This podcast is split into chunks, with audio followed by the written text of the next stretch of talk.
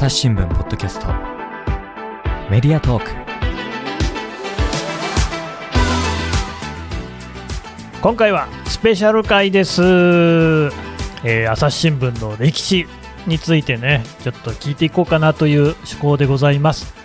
まあね歴史しかも新聞となればこの人を呼ぶしかありません自己紹介お願いしますはい、あの新聞マニアの坂本と申します。よろしくお願いします。よろしくお願いします坂本さんって下の名前何でしたっけ？あ、坂本照明です。よろしくお願いします。テルって言われてました？はい、あの坂本っていう名字の人ちょっと他にもいるので、はい、テルと呼ばれております。はい、というね坂本照明さんをお,、ま、お迎えしまして新聞のことをね聞いていこう朝日新聞のこともね実はちょっとこうかじるようには聞きましたけれどもはい、随分もうね創刊の頃からいろいろあったようじゃないですか。はい、もうあの学生時代からあの私新聞マニアとしてですね、あのまあ朝日新聞も含めたいろんな新聞社の歴史を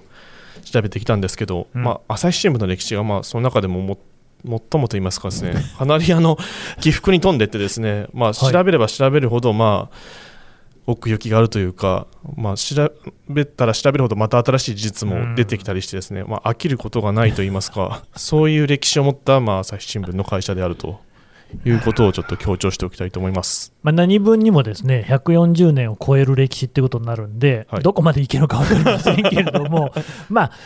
じゃあとりあえずもう早速いきましょうか。どっから、まあ、そ創刊のところからそうですね。どこから話を聞きたいですかっていう、あ創刊、一応ね、このね、坂本さんにいただいたメモによると、1879年の1月25日に大阪で創刊をしましたよと。はい、そうです、そうです、うんうん。大阪で創刊したんですよね。うん。で、この頃のまあ、あの新聞のサイズといいますものが、まあ、今でいうとこの、まあ、タブロイド版っていうものにちょっとお小さかったり大きかったりするようなサイズなんですけど、うんうん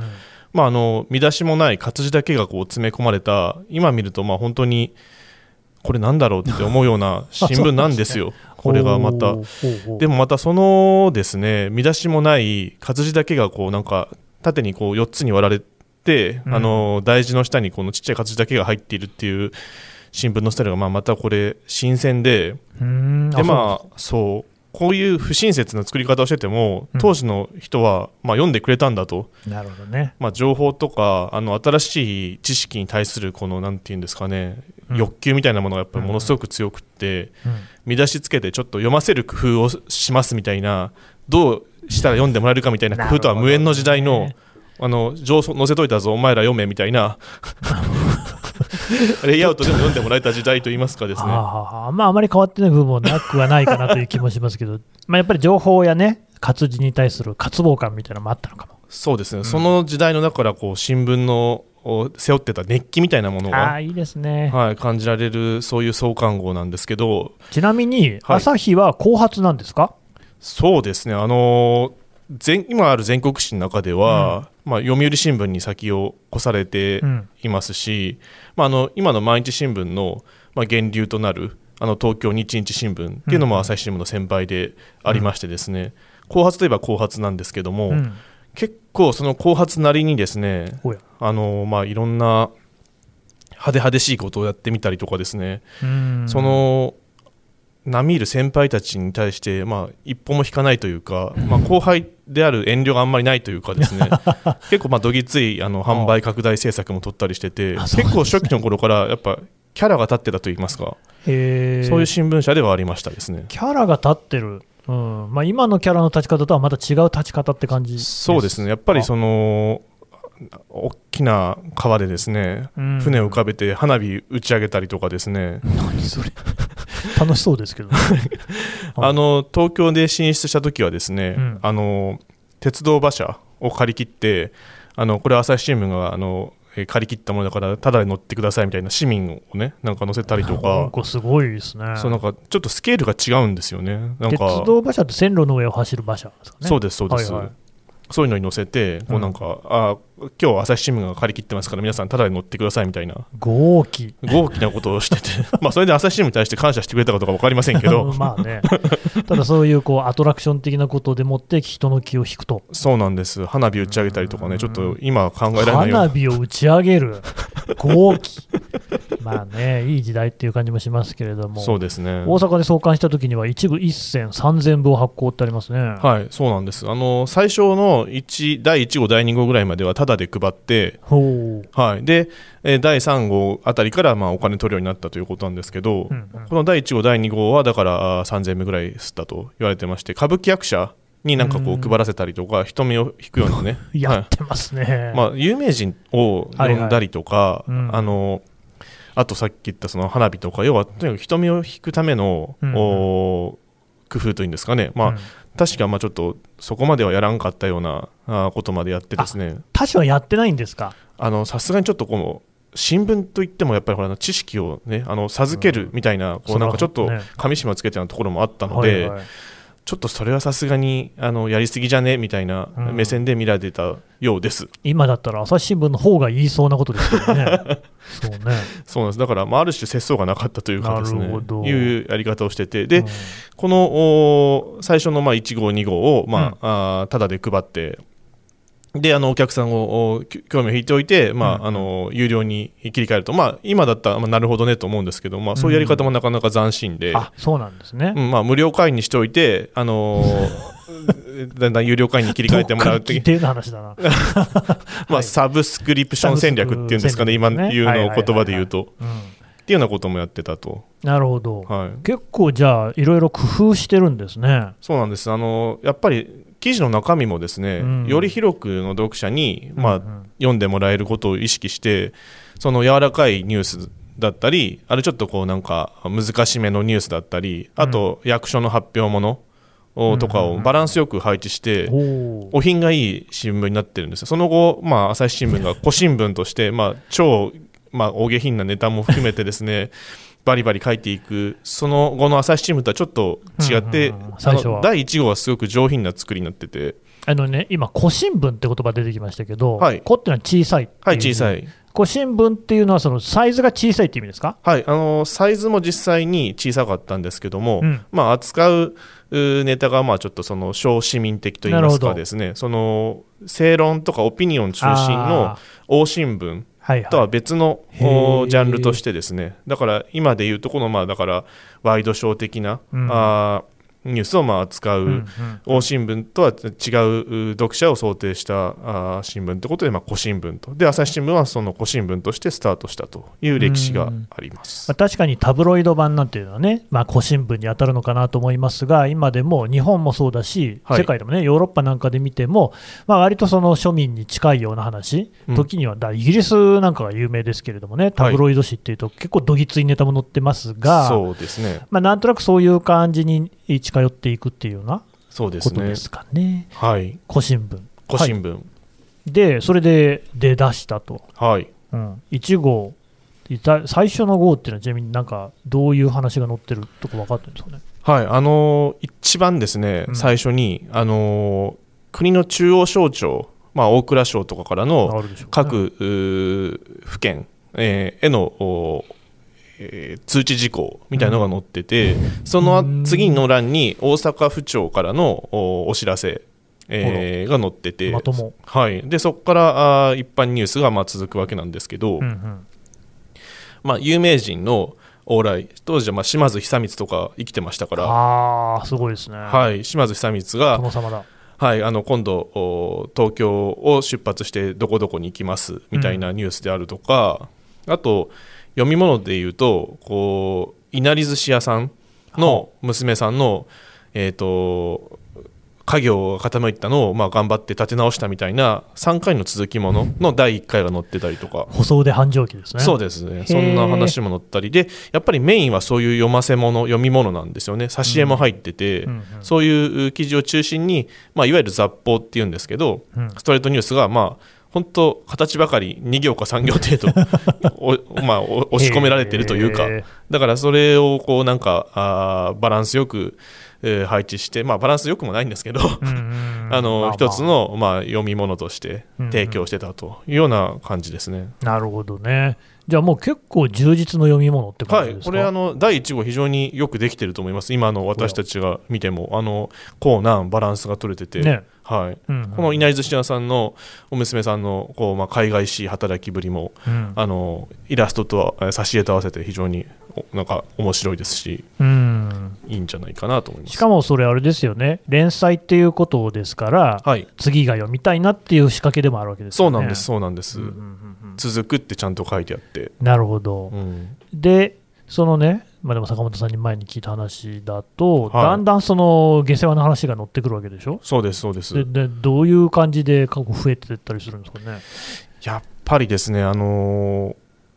朝日新聞がはあやっぱりすごい勢いで部数増やしていくわけなんですけど、うんそのやっぱ大きなあー売りっていうのはやっぱり今申し上げたこう挿絵であのまあ振り仮名もつけて、うん。まあ、あの文字そんなに読めなかった人たちにもまあこう親切に読ま読める内容になってるっていうのがまあ一つ大きいんですけど、うん。やっぱ二つ目の要素としてはやっぱそういうちょっと下世話なニュースが多かった、うんでまあちょっとこう覗き見趣味を満たすような。何ですか、それ。まあ、だからちょっとそのいろんなあの長屋とかあの、町のなんかこう隅々でこうなんかあの男女のなんかこううん。常時にまつわるような話であったりとか、こうなんか噂話うん。みたいなものを聞きつけてきて、こうなんかあー世のなんかこう下世話なこう関心を呼ぶようなニュースつまりえー誰それと誰それがこう喧嘩しただとか誰それが浮気をして、まあ、奥さんに包丁を持って追っかけられて長屋の噂になってるとかですね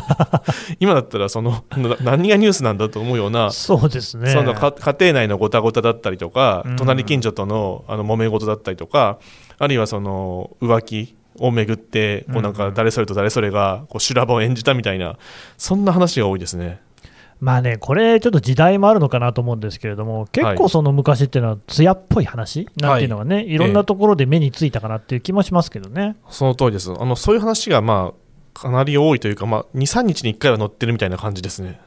今でも、あれ、文春でしたっけ、新潮でしたっけ、淑女の雑誌からみたいなコーナーだったりとか、はい。知ってご存知ですか？あのー私もですね、はい。あの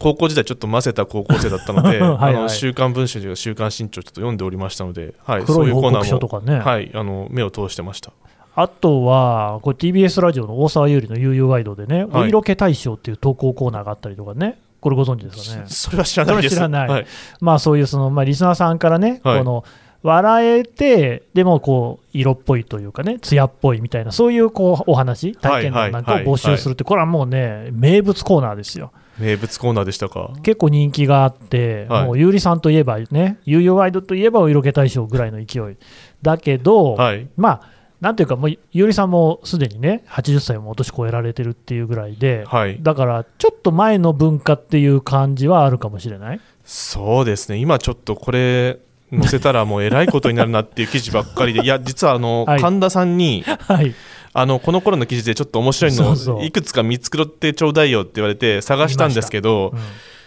ちょっとこれとてもあのここでご紹介することができないものばかりでごめんなさい。あの。そんなに。さすがにちょっとこう140年経ってもちょっとさすがにこうその内容をあけすけにご紹介するのはちょっとあのはばかられるものが多かったのではい。ちょっと具体的には申し上げられないんですけどもう要は男女のこうんうんうんうねあの修羅場みたいな話がやっぱりあ多いというまあ、ちょっことでとね、ポッドキャストっていうような媒体ですら言えないってことで、お察しくださいという感じでは本当にひどいです。ありますけれども、はいあのでもこれなんか一つね、記事のコピーを、はい。い、ただきましたけれども、はい。これは何ですか、このはい、その記事はですね、あこのれ。まだマシな マシなやつをね、持ってきてくれた。選んだんですけこれいつ頃のですど、かね？それあの確かですね、はい。えっと創刊の年明治12年のあのえっと春か夏ぐらいの記事だったと思うんですけども、うん。えーっと。まあ、話としてはまあとてもそのなんかあのどこにでもあるというかですね、うん。あのえーある若い男がですねそのある女性の気を引くためにですねこういきなりこう悪寒米をしてですねこうん。う笑わせて、そこからこうなんかこう、えーなんていうんですか顔つなぎを得てですね そこからお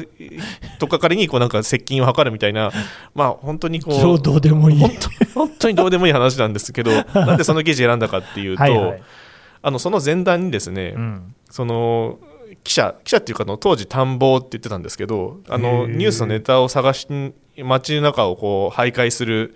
う種取りとかネタ取りみたいな風に言われてたんですけど、その人がその新聞社に戻ってきて記者当時記者っていうのは自分で取材に行かなくてこうなんかふんぞり返ってその探訪さんがあうん取ってきたネタをこう字に起こすだけの仕事だったんですけど、偉そうに。偉そうに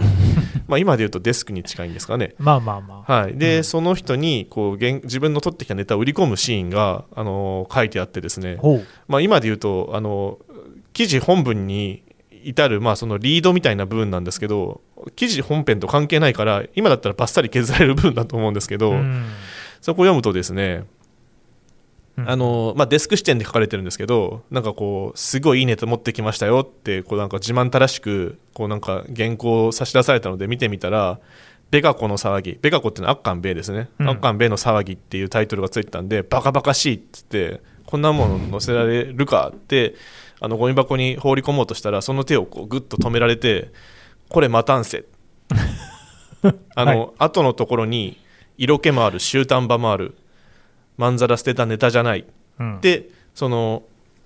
えー原稿を止めようとする手を止めてですねあの泣き疲れたと。でしょうがないな書いてやろうって言ったらあついでに差し入れも入れてくださいって言われたって いうあのまあ厚かましいあの探訪さんとのやり取りがちょっとコミカルに書かれてるんですよね。うん。挿絵が確かに入ってますけれどもね、なんでしょう、アッカン米をしているところなんですけれども、はいなんかこう、なんとも言えない絵ですよね。決して、なんていうか、上手ってことでもないんですけれども、はいよく見ると着物の柄だったりとか、割と丁寧に書き込まれていて、はいこんなのって、これ何ですか？どうやって作ってたんですかね？これあのうん、まあ、江戸時代のまあ浮世絵とかの画風の雰囲気を残しつつああ、ありますね。ニュース浮世絵とも言うべきその日々のニュースに即応したイラストなので、あのーすごくこう特別な体制が取られていたようなんですよ、ね。体。勢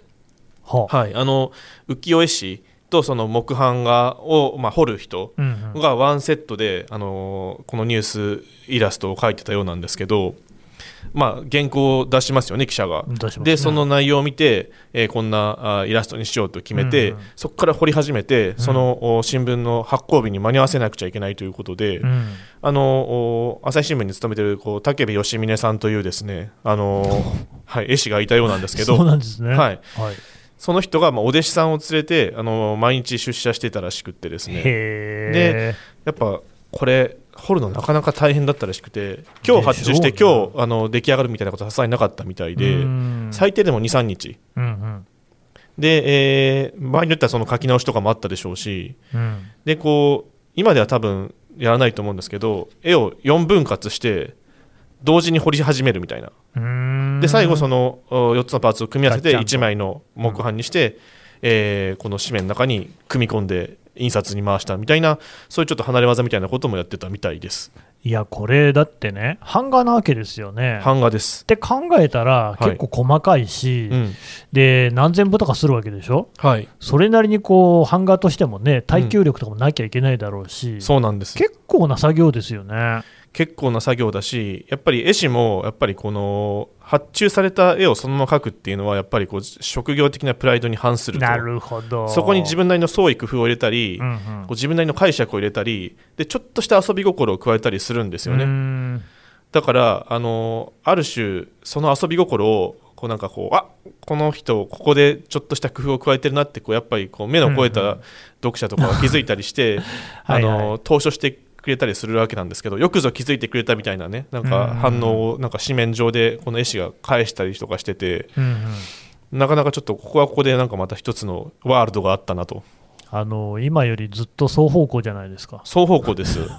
結構だからこの絵師が軽くこうなんか紙面に顔出してイエーイみたいな感じでやってるあたり割とこう敷居がなんかそんなに高いものではなかったと、そうなんですね。はでもまあ写真もない、なくはないのかな、坂本龍馬が写ってるぐらいだから、ただ、そんなおいそれとね、はい。撮れるもんでもない時代ですから、やっぱりこういう絵で、版画で、いろいろなものをね、競争引くっていうことが大事。い、そうなんです。やっぱりこのビジュアルでやっぱこのニュースを伝えていくっていううー発想自体はねあの営利新聞っていう手法で、あのやってる新聞社はあったんですけど、うんうんここまであの日々のニュースに特化してですね、うん。で毎日必ず載せると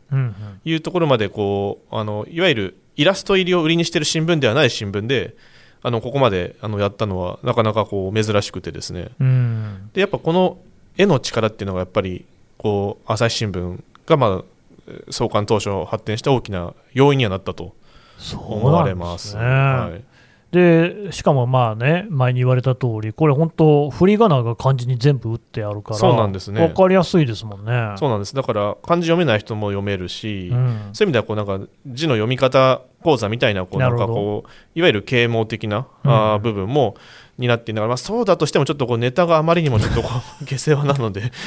点々点ですけども、はい、当時の時代がだからって言いたいところですけど他の新聞はここまででもないわけでしょ？そうですね。ちょっと朝日新聞はうん。他の新聞と比べてもちょっと特別に下品だから、なんとかしてくださいっていう当初があの、えー朝日新他なるの朝日新聞に載ってたことはちょっとあの 別のポッドキャストでもちょっとちらっと述べたんですけど。はい。えこれだから投稿欄みたいなのがもう最初の頃からあった？そうです。あのーえっ、と播磨地方に住んでらっしゃる、なんかこう山田あ敦子さんというあの女流歌人ですね。この頃は結構知識人の方。ちゃんとした人だ。はい、にあの投稿してもらってそれをまあオピニオンに変えてたようなところがあるんですよね。ああへえそうそうそうなんです。でそのお女流歌人の方が朝日新聞ちょっともう少しあの真面目に作ってくれみたいなことをお書いたらば、うん。あーそれに対してあのなんだそんな気取ったようなこと言ってみたいな反論の意見がまた同じ紙面に載ひってあのどうもその批判のうん。内容がちょっとその山田敦子さんのうん。論点をちょっとずらしたような感じだったので、うん。ちょっと、えー誤読されてますっていう再反論がまたこの朝日新聞に載ったりして市場論争みたいなことをやってましたなんかどう考えても山田さんの方がまっとうではないか山田さんの気がします方けれど全く真っ当だと思います、はい。ね、論点をずらしてるのは朝日新聞側ですもんね。そうですね。はあ、なんか、ひやんちゃ。でも、まあ、今でいうところの SNS のリプライ合戦みたいなところもあってなるほどね。はい、コメントついてそのコメントに対するコメントをまた見たくなってみたいなあある種のプラットフォーマー的なあーことの先駆けみたいなことを紙面上でもやってたとも言えるわけで結構だから今世の中で起きていることとかメディアのやってることとか、うん。もう源流をたどっていくとその原型となるようなものは実はこの明治の頃にすでにあったとも言えるし、うん。まあ、だから言えるし、逆に言うと、逆に言うと、はい、あの今我々が直面しているうん。課題うん。乗り越えなくちゃいけないものもどうこの先船を漕いでいけばいいかっていうところのヒントも、この明治時代に辿っていけば意外とそのヒントがあるんじゃないか。未来を切り開くためのですね。と思ってしまうんですが、はい。まあ、そんな簡単なものではなく。うん。でそこでこう昔の写真と今の朝日新聞の現実を見比べながら行ったり来たりとしているようなのが最近の私です。だって140年前にすでにそういったやり取りがされていて、うん。ね、レス場レスの付け合いバトルみたいなこともやってるわけですよね。はい、え人類は何も進歩していないのでは？あの進歩しないというよりも歴史は繰り返すっていう。り返す。ってことなのかなと。だからうん。こそその先人のですねはい。成功も失敗もこれからの我々がちゃんとそこから教訓を読み取れればこの先に生かせるんじゃないのかなと、僕が今得ている教訓はですねはい。あの人類にこのようなこう、ね、表現、言論の場を与えると、はい。喧嘩を起こすっていうですね、まあ喧嘩になりますよね。そのいやツイッターとかのことをよくね、我々もいかがなものか的な感じで言いますけれども、うん、何のことはない、てめえらやってんじゃねえかという話ではありますね。そうなんですやっぱこの文字になるとねうんやっぱりニュアンスがやっぱきつくなるんだと思うんですよねそんなことも変わらない。はいうん、こ言葉で言われるより 確かにね。文字にされてしかもそれを何千人にも配られてると思うと、うんうん怒りがやっぱりこう強くなっちゃうのかなって思うんですよね。で王新聞正論新聞も、うんうんその後実はまあ衰退の道を歩んでいくんですけどね。へ結局そのこ古新聞が生き残って王新聞はなぜ先に廃れていったかっていうと王新聞同士で喧嘩始めちゃうんですよね。あそうなんですか。はい、あのそれぞれのこう、えー自由民権運動の中で生まれたいろんな政党とかをバックにしてた新聞が多いんですけど、ちょっとしたことからこうすぐこう言い争いを始めるんですよね、それは政党間の対立を反映しているとも言えるんですけど、うんもうなんかだんだんこの揚げ足取りみたいなやり取りになってきたり、大新聞同士でそういうこう醜いこうバトルやってると、もう読者も嫌気さしてくるわけですよね。ですよねだってニュースこのオピニオン読みたいのに、うん大々新聞がないついつ書いてたこれの記事はこう全くのデタラメでああでこうでああでこうでって、そんなのばっかり読まされてもへきへきするじゃないですか。そうですね。そうだから今おっしゃったそのレスバトルみたいなことを大真面目にあの やりすぎた結果 されていった 大新聞大新聞があることもちょっとこれは一つ教訓としては覚えておかねばなりますまいと。なるほどね、なんか、本当にやってることは昔から変わらないというかね、うん。まあ、そうですよね、そもそもみんな情報なんかをね、得ようっていうことで、あとは連載ものとかをね、読もそうです。で新聞を開いてるのに、なんかよその新聞との喧嘩とかっつね、最初はね面白かったと思うんですよ、まあね、読者もね。でも、うん。やっぱりそればっかりだね。そればっかり見せられるとやっぱメディアの総合チェック総合監視っていうのはすごく大事なことだと思うんですけどそれがこう、うんうん。なんとなく泥仕合になって、うん。もうなんか読者そっちのけみたいな感じになっちゃうとそれはもう言論空間として荒れますよね。荒れるし、ね。読者ももうへきへきして離れちゃう。っうんうんうんうんうんてことなのかなって思います。えーでもじゃあ、朝日新聞はあんまりそういうそのいわゆる大新聞同士の、大新聞ってだからでっかい新聞ですよね、はいそうですあと正論が載ってるようなやつね、はいはい。のそういうバトルみたいなのにはあんまり巻き込まれなかったんですかね。そうですね。あのその辺はあ私たちはちょっとカーラ版の延長みたいなもんでございみたいな ちょっと姿勢を低くしてこ 身の程を知ってるわけですね。立派じゃないですか。うはい。えまあ、それもある一時期までであのオピニオンは、ー、はい。まあ、いわゆる読者拡大につながっていくっていうふうにこうそこにビジネスチャンスを見出してじわじわとあの姿勢は低いままなんですけど、うん。ちょっとずつちょっとオピニオンになるものもちょっと味わってみようかなみたいな感じで少しずつこうなんかこう触手を伸ばし始めるのも割と早くっていや、そうなんですか？欧新聞がこう、自由民権運動勢力の間の対立を反映して大喧嘩して、まあ、衰退していくと欧新聞にオピニオンを期待した人たちはどうなりますかとうーん、なるほど。その人たちは読むものがなくなってしまいますねなくなっちゃうと読め読めないですね。そこに新しいマーケッうんト、古新聞がやってきて、はい客を取ってやろうと。そこにねこうすぐ頭があそこに発想がいくっていうのがやっぱこうビジネスマン優れたビジネスマンがいたんだなと思うんですけどはい。ちょっとずつあのニュース解説とか論説の要素も、古新聞だけどちょっと始めちゃいますよみたいなノリにやっぱ明治10年代の半ばぐらいから早速早いですね。まあ、変わり身が早いというか明治10年代ですか？まだ発発行されて間もないじゃないですか、そんなの。そうだからまだそのなんつうんですかあの今ほどのなんかこう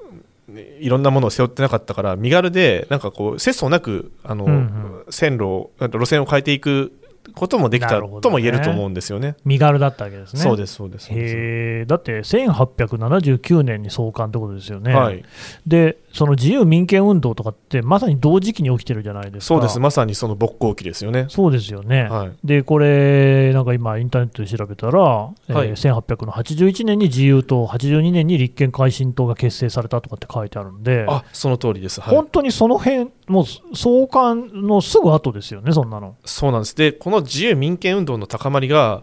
これがまたビッグビジネスだと。ほう？だからまあもちろんその立場としてはですね、うん。あの自由で権利が保障される市民平等うん。の世の中がいいともちろんあの思っていたとは思うんですけどそこのこウェーブに乗っかってですね、うん。まあそういうエログロナンセンスな話題も載ってるし、うん。自由民権運動とは何か民権とは何か、うん。権利とは何かっていうことを知りたい人にも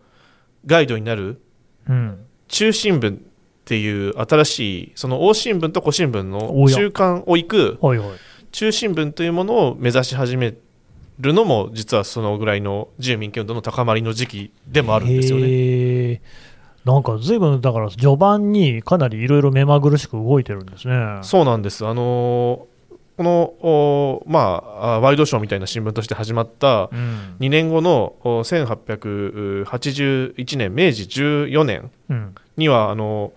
えっと、ひらがな国会論っていうその国会とはまあどんなえっとそうちょうど国会開設運動のまあ高まりの最中だったんで、うんうん。そもそも国会って何ぞやというようなところをまあ解説する今でいうまあだから一から分かる的な読んでくださってますかねあのリスナーの皆さんあの朝日新聞にそういうね ありますね。コーナーがあるんですけど、まあ、そういうそのニュース解説的なあ